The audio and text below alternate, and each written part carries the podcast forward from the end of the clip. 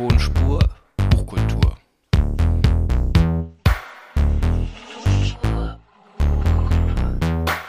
Tonspur Buchkultur. Zu Gast ist heute bei mir Jorgi Poll. Hallo. Hallo.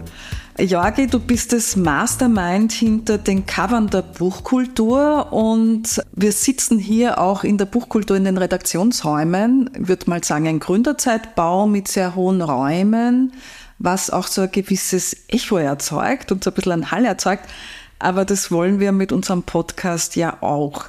Vor mir liegt eine Ausgabe der Buchkultur, die mich besonders angesprochen hat vom Cover. Und zwar ist es die Buchkultur mit dem Schwerpunkt damals historisch verreisen. Und ich sehe auf dem Cover eine Frau aus dem Barock mit einem wunderschönen Kleid, so ein bisschen eine Mischung zwischen Sissi kommt mir vor und Angelina Jolie, so vom, vom, vom ästhetisch-optischen, mit einer wunderbaren Turmfrisur mit einem Schiff drauf und das Ganze sehr pastellig gehalten.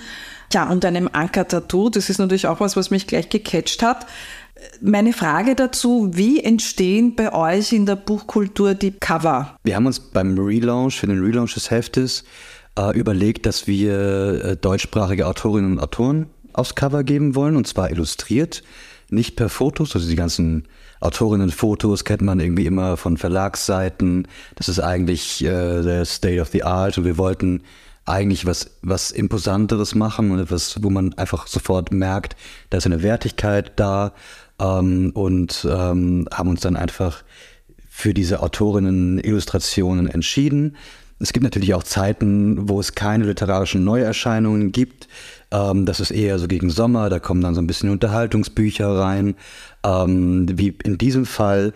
Und wir haben dafür eine Themenstrecke genommen, eben das historische Verreisen. Das ging dann von, äh, von Humboldt bis in die Gegenwart. Und wir haben dazu natürlich dann auch so ein thematisches Cover. Und die Figur, ähm, die Ähnlichkeit mit, äh, mit der Jolie ist, glaube ich, zufällig. Ich würde da auch vielleicht sogar ein bisschen widersprechen, weil ich finde das nämlich gar nicht. Die Jolie hat so aufgespritzte Lippen, das ist bei der eigentlich gar nicht der Fall. Aber sie ist im Profil dargestellt, also deswegen sieht man das vielleicht auch nicht so. Ähm, und wir wollten da einfach auch eben die Brücke äh, bauen zwischen den Zeiten, also zwischen Barock ist jetzt ähm, nicht unbedingt, also da Barock war kurz davor, aber so äh, Humboldt und äh, bis in die Gegenwart einfach auch durch dieses Tattoo, das so ein bisschen die so kleine, kleiner Verweis auf die Gegenwart ähm, darstellt.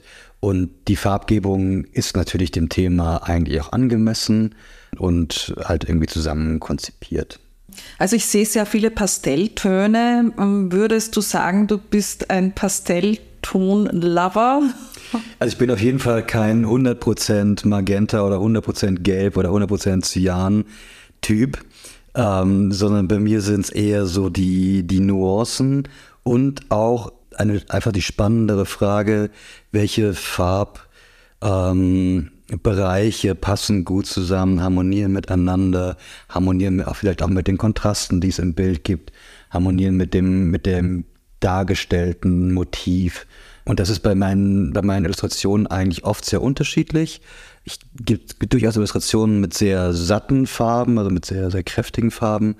Aber das kommt immer so ein bisschen drauf an. Also wie man hört, geht es bei uns heute um Gestaltung von Covern, Gestaltung von Büchern. Du bist ja nicht nur sozusagen das Mastermind hinter den äh, Buchkultur-Covern, sondern hast auch einen eigenen Verlag, äh, wo du im Jahr so, ich glaube, so zwischen 10 und 12 Bücher rausbringst.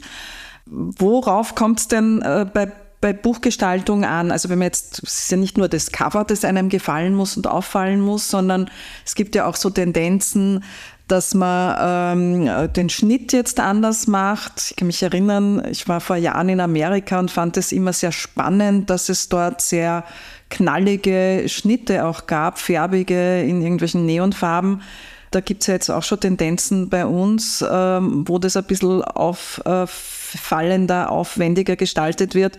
Ja, wie, wie gesagt, nicht nur Cover, sondern auch Schnitt. Was gehört alles dazu für dich, damit ein Buch gut gestaltet ist?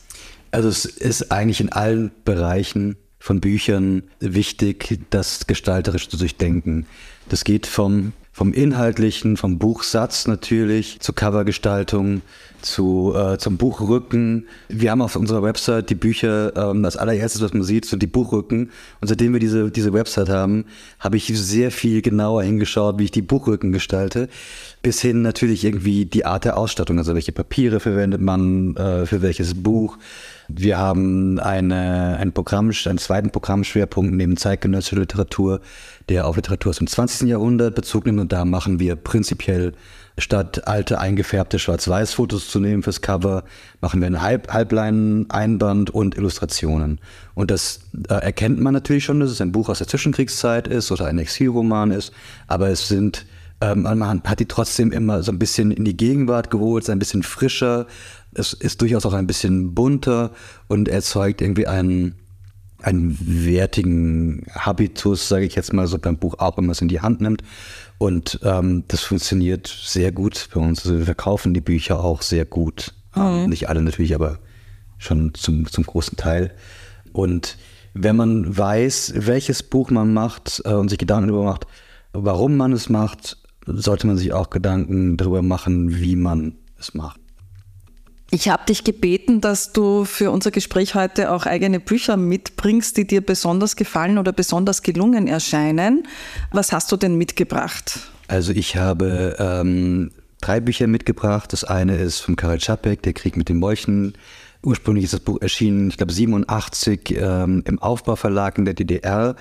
Es ist illustriert von Hans Ticher äh, und das ist eigentlich sein er hat mehrere Meisterwerke gemacht, aber das sticht daraus wirklich hervor, weil dieses Buch eigentlich schon, sie wollten es schon in den 70ern machen, der Verlag hat das dann aber so verzögert, äh, dass der Ticher dann, ähm, ich glaube, zwei Jahrzehnte Zeit hatte oder, oder knapp zwei Jahrzehnte Zeit hatte, äh, zu illustrieren. Da sind mehrere hundert Illustrationen, die sind auch teilweise sehr unterschiedlich. Trotzdem kommen sie alle wirklich zusammen. Das ist fern davon, irgendwie das, was man so künstliche Homogenität nennt, äh, zu erzeugen. Das Schriftbild ist, ist wahnsinnig anspruchsvoll und höchst unterschiedlich. Es gibt groß, es gibt sehr viele unterschiedliche Schriften drin. Es sind Zeilen gesperrt, andere wieder nicht. Und trotzdem kommt das so gut zusammen mit den Illustrationen, mit, den, äh, mit dem Buchsatz und der Gestaltung wie kaum ein anderes Buch irgendwie. Also es ist wirklich ein ganz, ganz herausragendes Buch. Ich habe eben die, die 2016er Edition der äh, Büchergilde. Äh, das Aufbaubuch habe ich nicht, aber es ist äh, wirklich grandios, so, ähm, was der Ticher da geschafft hat mit diesem Buch. Sehr schönes Cover auch, finde ich, wieder im Pastellgelb. Das zieht sich ja ein bisschen durch äh, bei uns.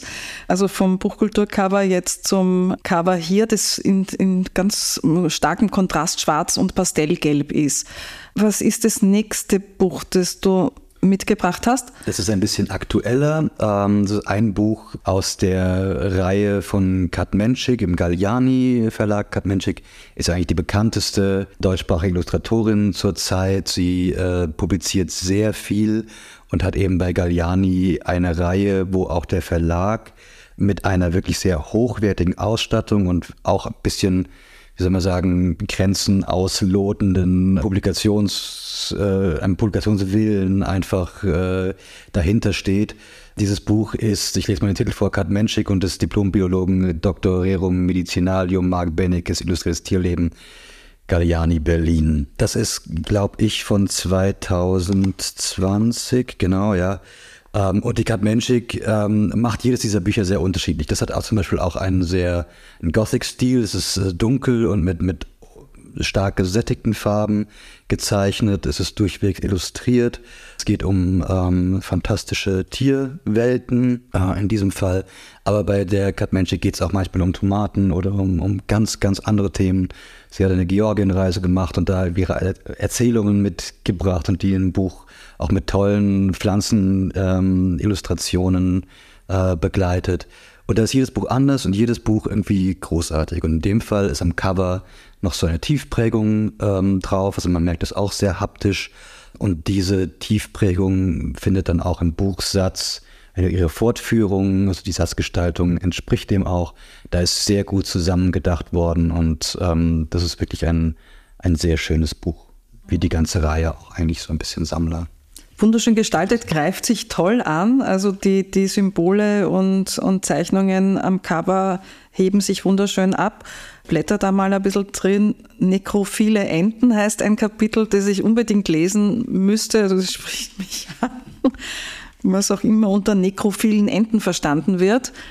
Wenn ich so weiter blättere, habe ich da Meerjungfrauen und einen Oktopus. Wunderschön gestaltet in rosa, hebt sich extrem schön von dem Schwarz drunter ab und gibt auch eine schöne Geschichte dazu. Ich finde es ja sehr, sehr spannende Tiere. Äh, ich habe ja bei mir beim Schrebergarten jetzt drei junge Raben, die da immer herumfliegen und habe mir aufgrund dieser Raben die Frage gestellt, äh, was die intelligentesten Tiere sind und bin tatsächlich draufgekommen, dass die Kraken ja auch zu den Intelligenten gehören. Also ich glaube, so die intelligentesten sind die Delfine, glaube ich. Dann kommen die, warte mal, ich habe mal Esels, Eselsbrücke gebaut. Ähm, dann kommen die Affen, dann kommen die Raben und dann die Kraken. Dark wäre die Eselsbrücke, da weiß man es dann. Na, sehr, sehr spannend und, und wunderschön gestaltet hier. Und ich finde es auch schön, dass die einzelnen Seiten noch einmal eingerahmt sind mit einem schwarzen Rahmen. Da sehe ich gerade ein Kapitel über Möpse. ähm, ja, äh, der Mops. Der, der, Tintenfisch, wir haben jetzt auch in diesem Frühjahr ein, ein Buch äh, vom Autor Hanno Milesi ähm, der junge Mann und das Meer, also eine Hemingway-Referenz, natürlich auch die Erzählung ähm, äh, ist angelehnt.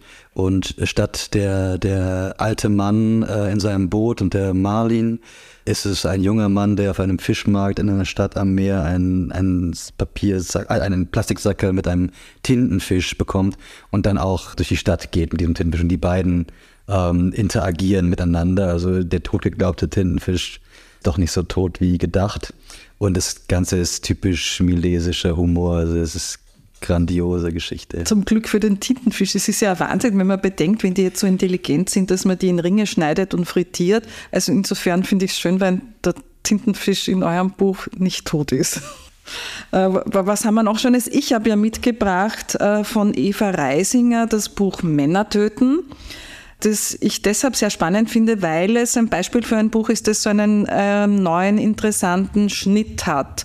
Und zwar ist es gestreift wie ein Zebra und auch von den Farben eher pastelliger mit Goldprägung des Titels, also auch für haptische Menschen wieder ein ganz tolles Buch, wo man gerne hingreift. Das Buch ist äh, also so von dem Eindruck, den es macht, wirklich toll zusammengestellt. Es sind sehr unterschiedliche Farben, die passen aber alle sehr gut zusammen.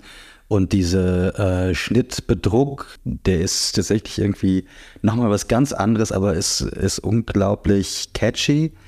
Seitdem, das, äh, seitdem der Lycam Verlag ein neues Team hat, ähm, ich kenne nicht alle, also die, die Grafikerinnen und Grafiker kenne ich in, äh, in dem Verlag nicht, aber es ist schon deutlich erkennbar, wie sehr sich dieser Verlag geändert hat. Und die, die machen wirklich sehr, sehr schöne Bücher. Mhm. Also toll, toll gestaltet auch. Und da ist auch ein Wille dazu da, das ganze Buch zu durchdenken, vom Papier zu dem, was auf diesem Papier drauf steht oder auch irgendwie dargestellt wird.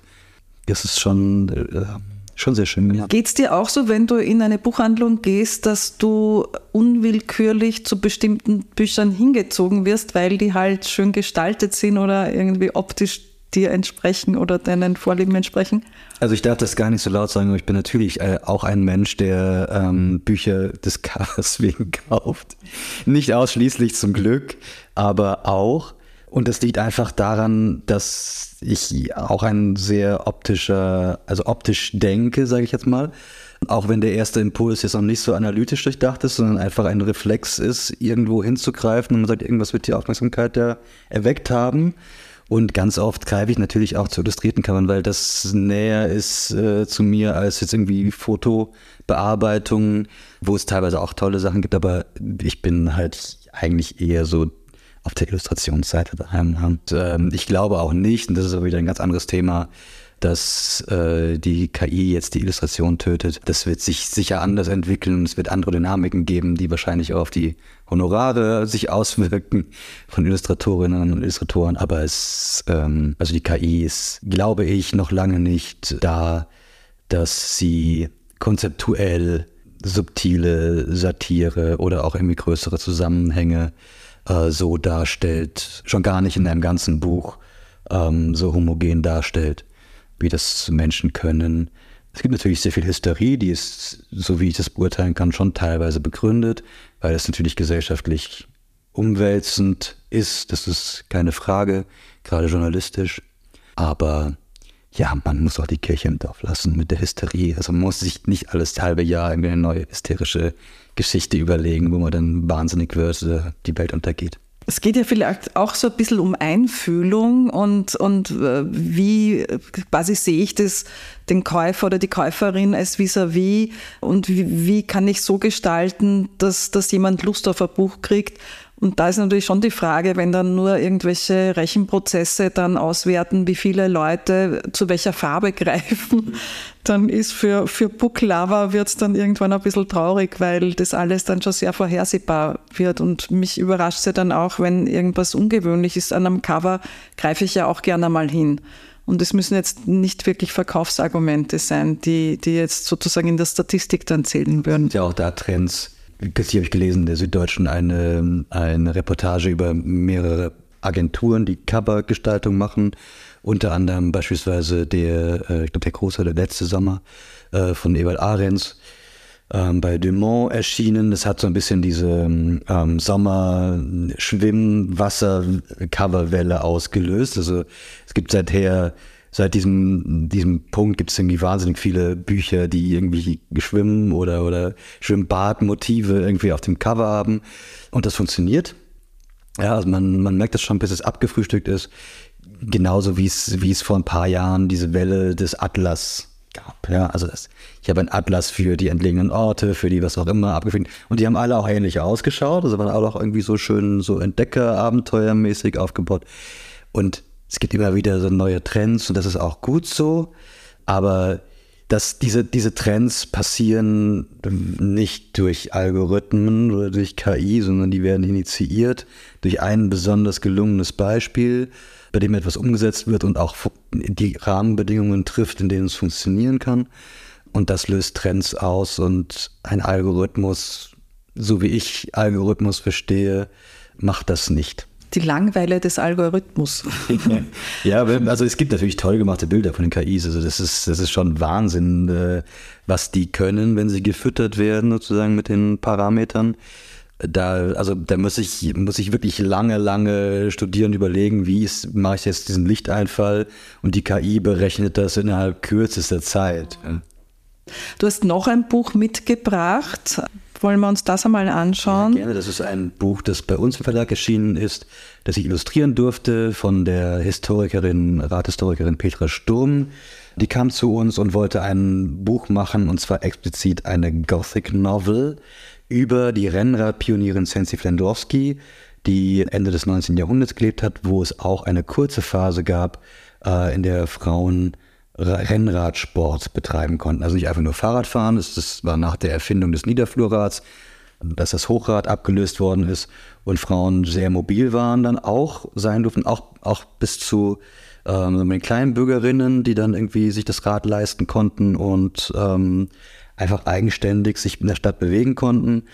Und wir waren sofort begeistert von der Idee. Ich habe ja zwar schon Bücher illustriert, aber immer nur so einzelne Seiten, dass ich ein ganzes Buch durchillustriere, so als, als Graphic Novel, äh, war auch für mich irgendwie eine neue Herausforderung, vor allen Dingen zeitlich, weil es ja eigentlich nicht mein Hauptberuf ist und ich das nebenher mache, meistens abends oder an Wochenenden. Und ja, wir haben es aber geschafft. und jetzt ist es da. Es ist wieder viel gelb pastellig äh, mit dunklen Kontrasten. Das gelbe Pastell zieht sich wirklich durch. Gelb ist einfach als Signalfarbe auch äh, toll. In dem Fall ist es so ein bisschen ein Zitronengelb mit ein bisschen Schwefel drin, das einfach im Kontrast zu der Kreuzschraffur, zu der schwarzen, den schwarzen Hintergrund mit dem Weiß sozusagen die, die Blicke fokussiert auf verschiedene Stellen auf den Seiten.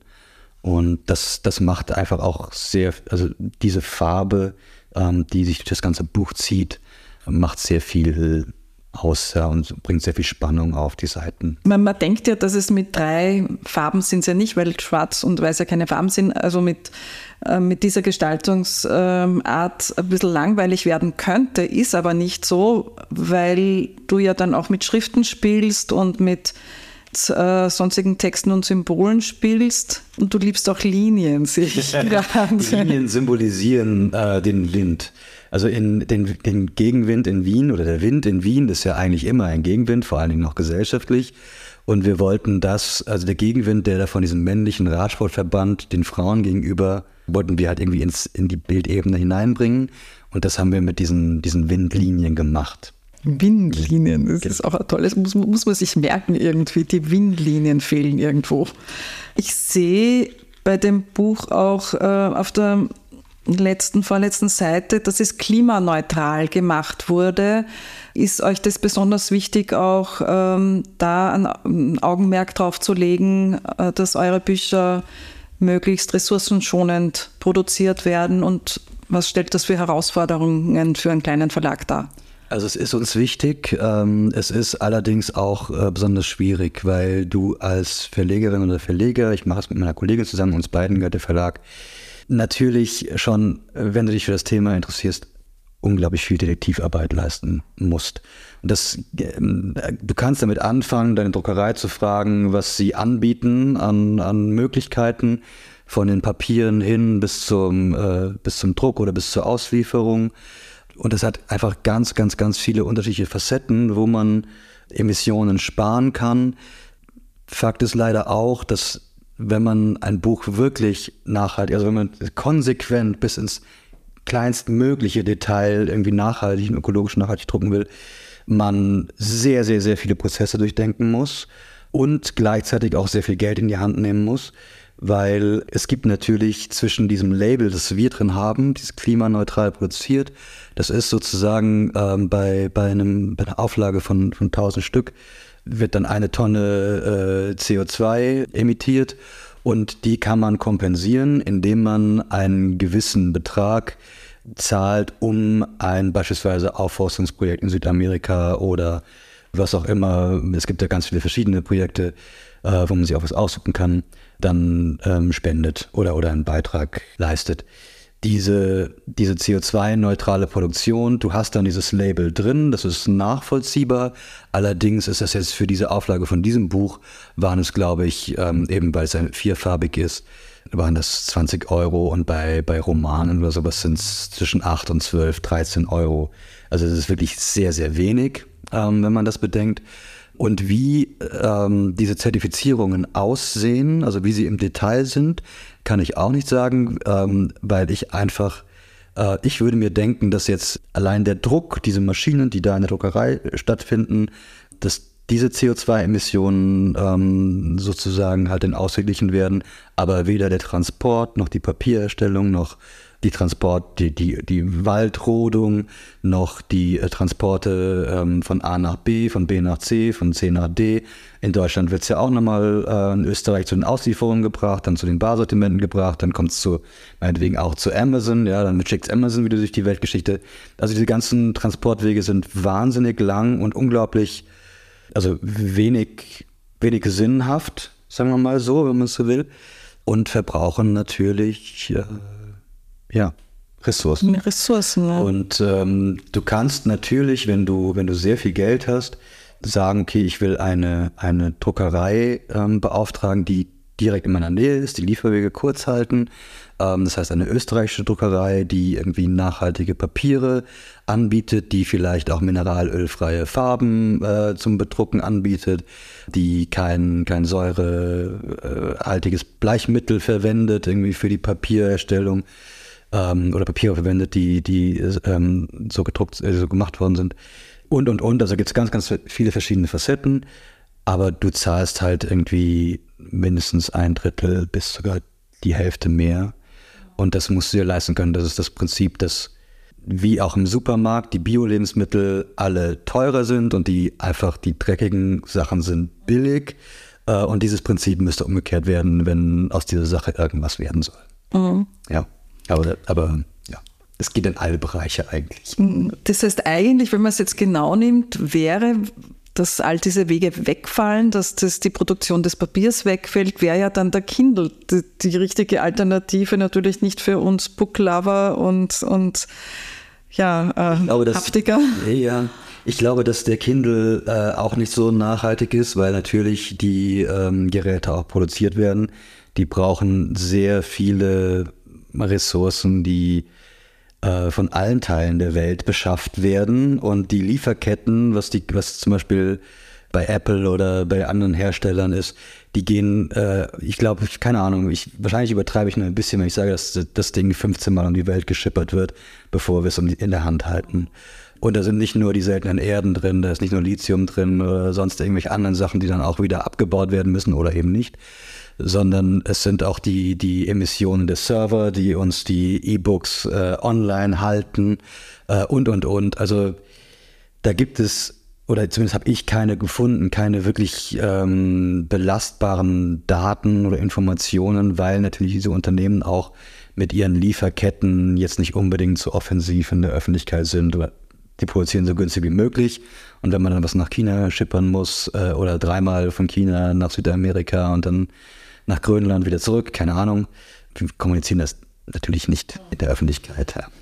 Schade wäre es natürlich auch für, für Haptiker und Leute, die Bücher gerne angreifen, weil du ja beim Kindle, der natürlich viele Vorteile auch hat, nichts angreifen kannst, nichts blättern kannst, äh, keine Seiten fühlst, keinen Druck fühlst ähm, und auch keine, ja. Es ist lustig, die, ähm, es gibt ja so diese, dieses Reizreaktionsschema und das Wischen auf dem Kindle oder auf dem iPad oder auf dem Handy äh, und das Drücken ist auch in gewisser Weise befriedigend. Ja, oder also es schüttet etwas aus. Und ich glaube, dass man bei, bei E-Books vielleicht irgendwann auch mal noch mehr interaktiv sein kann als nur äh, Hyperlinks oder, oder sonst irgendwas, ne? dass man da auch vielleicht äh, virtuelle Räume mit äh, betreten kann, die trotzdem noch ein Buch darstellen. Ähnlich wie bei deinem Buch, das du noch mitgebracht hast, das allerdings auf analoge Weise sehr spannend ist. Ich habe es auch daheim. Ja, ich habe mitgebracht das Schiff des Theseus, äh, ein, einen fiktiven Roman, der, glaube ich, in den 40er Jahren entstanden sein soll. Wie wir wissen, ist er ja fiktiv. Und es gibt um die Geschichte noch eine sozusagen Meta-Ebenen-Geschichte, und zwar ein, eine Studentin in einer Bibliothek und einen Doktorand, die über dieses Buch, in dem sie da Sachen reinschreiben, miteinander kommunizieren und auch rausfinden wollen, was es um den vermeintlichen Autor, den es ja nicht gibt, wie wir wissen, äh, auf sich hat und was es mit, mit Fußnoten auf sich hat, die in diesem Buch äh, stehen und auch Codes, die, die äh, vorkommen ähm, und entschlüsselt werden sollen. Also eine ganz spannende Geschichte mit einer Metaebene. Und was mich an dem Buch, jetzt abgesehen davon, dass es wieder pastellgelbig ist im Cover, so fasziniert ist, dass wahnsinnig viele Dinge eingelegt sind. Es sind Karten eingelegt, es sind Fotos eingelegt. Dieser Zusatztext in Handschrift ist in mehreren Farben und das repräsentiert wieder mehrere Zeitebenen, äh, wo diese Dialoge zwischen den beiden stattfinden. Was haben wir da noch alles? Also wirklich unterschiedlichste Papierarten, Briefe liegen drinnen, Kritzeleien, ein, ein College-Blockblatt, diverse Dinge mit, mit Zeitungsausschnitte. Also für mich als, als haptischen Menschen ist es ja das Traumbuch schlechthin. Da ist in dir aber eine Literaturwissenschaftlerin verloren gegangen. Ich weil das eigentlich genau diese Arbeit widerspiegelt. Ich habe mal ein Volontariat gemacht in der Wien-Bibliothek, bevor ich, lang bevor ich zu dem Verlag gekommen bin. Ähm, und da war es auch so, da gab es einen Vorlass von einem Schriftsteller, von Helmut Peschiner war das damals. Und äh, da waren, äh, keine Ahnung, wie viel, 10, 15 Kisten, das weiß ich nicht mehr, mit allen möglichen Sachen, Texten, Typoskripten, Lebenszeugnissen, eben auch so Postkarten, äh, alles mögliche an Kommunikation. Auch, glaube ich, irgendwann von der Fußballweltmeisterschaft irgendwie so ein ausgefülltes, so ein Turnierbaum oder irgendwas. Wirklich alles. Und das gehört alles irgendwie auch zu dieser Literatur dazu. Und das ist bei diesem Buch wirklich toll ähm, zusammengestellt. Und ich weiß nicht, ich hätte gern Einblicke, äh, ich glaube, oder die, der, der Projektbericht von diesem Buch, was da alles gemacht worden ist, von der Redaktion bis zur Grafik oder bis zu diesen ganzen Grafikern, die da gearbeitet haben. Das könnte wahrscheinlich ein eigenes Buch sein, weil es ist Wahnsinn, was da passiert ist. Also dieses, dieses Buch ist wirklich äh, in jeder Hinsicht ganz, ganz außergewöhnlich. Aber ist es eigentlich noch ein Buch, ist die Frage, weil wir ja mehrere Ebenen haben, mehrere äh, Leute auch, also die da über das Buch kommunizieren, also auf dieser Metaebene, Metaebene und die eingelegten Dinge, die da in andere Richtungen führen. Und es gab, glaube ich, ja auch äh, Social Media Kampagne dazu, als es erschien, wo dann noch Hinweise gegeben wurden, um diese Codes zu entschlüsseln. Und ich glaube, einer der eingelegten äh, eines der eingelegten Dinge hilft dann auch am Ende, äh, das Buch irgendwie zu entschlüsseln. Ist, ist es noch ein Buch? Also ich, ich finde eindeutig, also so wie es vor uns liegt, ist es ein Buch. Die Seiten sind ein bisschen gewählt, weil so viel Zeug drin liegt. Ähm, aber es ist ganz klar ein Buch. Und diese ganzen Metaebenen, die beschäftigen sich ja auch mit einer langen Tradition des, des Schreibens. Wenn man, wenn man das Schreiben als, als vornehmlich als Kommunikationsakt betrachtet, dann ist ist einfach dieser Kommunikationsakt, der Wille, zur Leserin zum Leser durchzudringen auf eine bestimmte Weise, hier nochmal durch, durch ganz viele andere Faktoren wiedergespiegelt und auch partizipativer gestaltet. Also ich kann, ich muss, ich kann aus diesem Buch Dinge herausnehmen, ähm, nicht nur intellektuell ähm, von der Imagination oder Assoziation her, sondern ganz faktisch, haptisch. Ich kann diese Postkarte nehmen, ich kann diese Zeitungsausschnitt nehmen, alles, was da drin liegt, an diesen 100.000 Sachen. Und ich kann das in Beziehung zu dem Text setzen, den ich lese, zu den Randtexten, die schon wieder zum Text auch irgendwie Stellung beziehen und kann das auf, auf meine persönliche Ebene bringen, sozusagen mit dem, was ich glaube, zu verstehen. Mhm. Und äh, in, dem, in der Hinsicht ist das ein, ein toll gespiegelter Prozess, eben von davon, was Literaturwissenschaft kann und berücksichtigt und selber so ein bisschen eigene detektivische Arbeit zu leisten, ein ganz, ganz tolles Konzept und eine tolle Idee und eine tolle Umsetzung. Es bedient ja auch so ein bisschen das Mystery, die Mystery-Ebene, mhm, ja, genau. weil es ja eben so Codes hat, auch die entschlüsselt werden oder weil man auch aktiv werden kann und mitraten kann und Codes entschlüsseln kann. Das finde ich auch eine spannende Geschichte dran. Mich erinnert sie auch ein bisschen jetzt mit diesen Metaebenen äh, an Bücher, die ich früher gelesen habe. Also bei Flann O'Brien sind ja die Fußnoten schon mehr als das eigentliche Buch und es findet ja eigentlich in den Fußnoten statt. Oder wenn man jetzt Michael Ende nimmt, äh, wo du ein Buch vom Beginn lesen kannst oder das Buch umdrehen kannst und dann äh, noch einmal eine andere Geschichte in anderer Farbe auch lesen kannst. Was, was wäre in diese Richtung dann der weitere Trend, der dann noch käme? Das weiß ich auch nicht. Aber es, es ist ähm, sicher etwas, was auf zwei Ebenen passieren wird oder auf unterschiedlichen Ebenen passieren wird. Einerseits mit dem Buchgestalterischen. Es gibt ja auch ist jetzt auch keine Neuigkeit. Also anders als zum Beispiel das Auto, das immer die gleiche Form haben wird und, und wo einfach fast jegliche Innovationskraft von den, ähm, von den Designern irgendwie fehlt, weil sie immer wieder reproduzieren, reproduzieren und vielleicht nur mal eine Form anders machen, ist das Buch trotzdem immer, und das liegt bei vielen Autorinnen und Autoren einfach schon in den Genen ähm, und auch in den künstlerischen oder kreativen Prozessen, dass sie Grenzen überschreiten. Das ist ein, ein Teil von Literatur, glaube ich, Grenzen zu überschreiten. Welche Grenzen das jetzt sind, ist, glaube ich, völlig unterschiedlich. Aber auch die von, von ähm, Genre, von Gattungen äh, und natürlich dann auch die ähm, vom, vom Buch als, als äh, physische Gestalt. Das Schiff des Theseus ist ein Beispiel dafür. Es gibt äh, unzählige andere, auch so Zettelkästen, die nicht mehr zusammengebunden sind, äh, wo man trotzdem aber ein Buch suggeriert. Einfach, dass man in unterschiedlicher Reihenfolge lesen kann, die die Zettel dazwischen zusammenwürfelt. Und das würde ich auch als Buch bezeichnen. Das, was, was vielleicht dann doch nochmal mehr oder anders die Grenze überschreitet, ist eher, wenn man so ins Digitale gehen wird. Ja. Also was, wo verschwimmen Grenzen zwischen dem, was mir das Buch erzählt und einem Hyperlink, den der KI generiert ist beispielsweise. Oder ähm, wo, wo kann ich ähm, virtuelle Räume durch einen Text oder ein Buch ähm, betreten. Wie kann das passieren?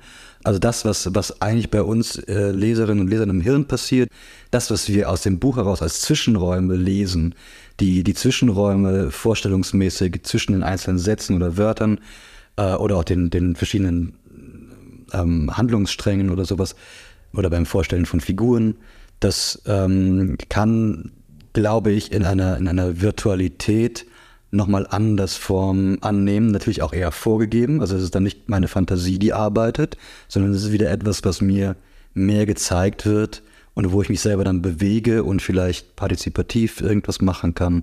Aber den, den Fantasieakt, den Assoziationsakt, der im Hirn passiert beim Lesen, weiß ich nicht, ob das ersetzbar ist wollen wir uns ja auch jetzt nicht äh, vorschreiben Fall. lassen. Äh, ja, und außerdem für alle, die noch Bücherregale haben, äh, man will ja da auch gern was Schönes reinstellen. Und alle die Bücher, die wir heute, heute da mitgebracht haben, äh, sind definitiv welche, äh, die man gerne öfter mal wieder angreift und zur Hand nimmt und durchblättert und ja, gern anschaut. Jorgi, vielen Dank, dass du da warst und danke fürs Gespräch. Ich danke dir.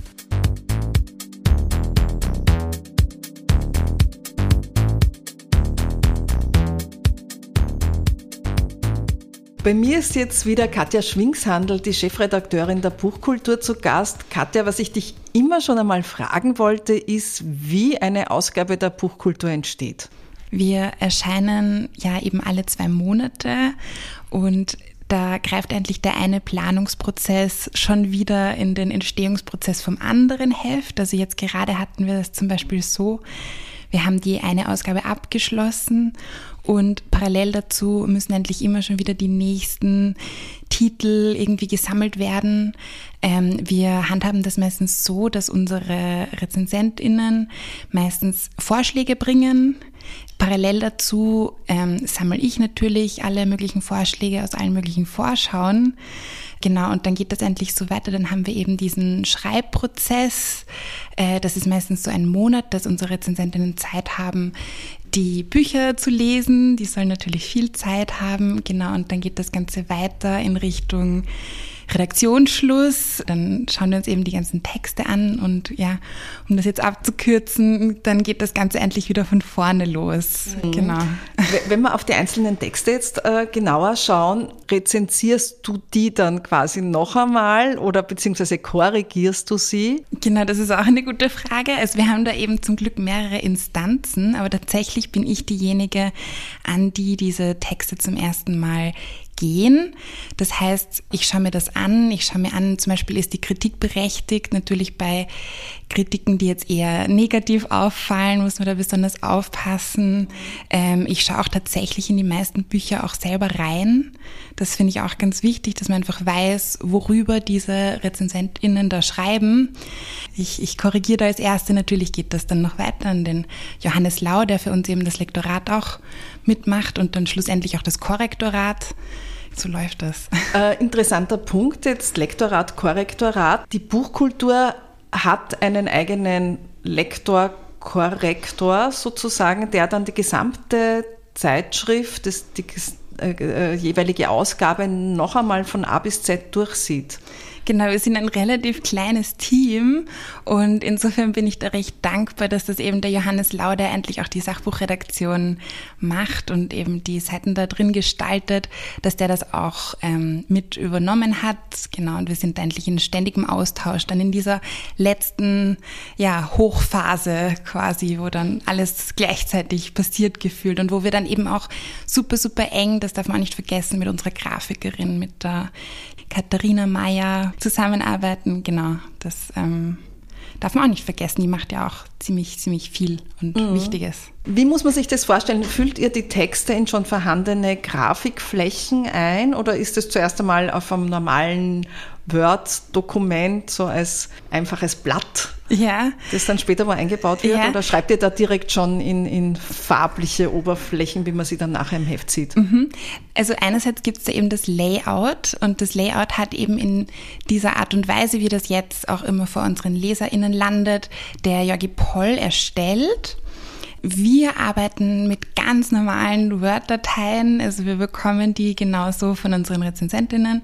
Das Einfügen in dieses Layout und dann eben auch diese ganzen feinen Korrekturen, auch zum Beispiel eben ähm, wir haben ja immer wieder auch neue Kolumnen oder so.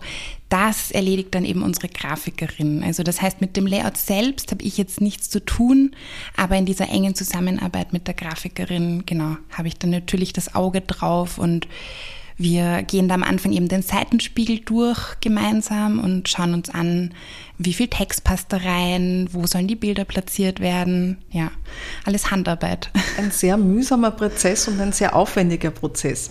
Wenn du jetzt selber schreibst, bist du anders kreativ, wenn du jetzt in eine bunte Seite reinschreibst, die schon irgendwie gestaltet ist, oder wenn du ein weißes Blatt vor dir hast? Auch eine spannende Frage, weil eigentlich weiße Blätter ja sehr selten endlich zu Kreativität anregen, würde ich sagen. Tatsächlich lasse ich mich meistens einfach ganz gern inspirieren von diesen Seiten, aber natürlich, ähm, mir bleibt nichts anderes übrig, als, als dann am Ende wieder vor diesem weißen Blatt zu sitzen die Challenge des weißen Blattes, äh, die wahrscheinlich auch äh, viele Autorinnen und Autoren kennen. Katja, danke dir recht herzlich für diesen Einblick in euren Redaktionsalltag und man hat, glaube ich, äh, jetzt wieder mal gehört, wie aufwendig es ist, so eine schön gestaltete Zeitschrift auch zu erstellen in den Einzelausgaben. Danke dir recht herzlich. Danke.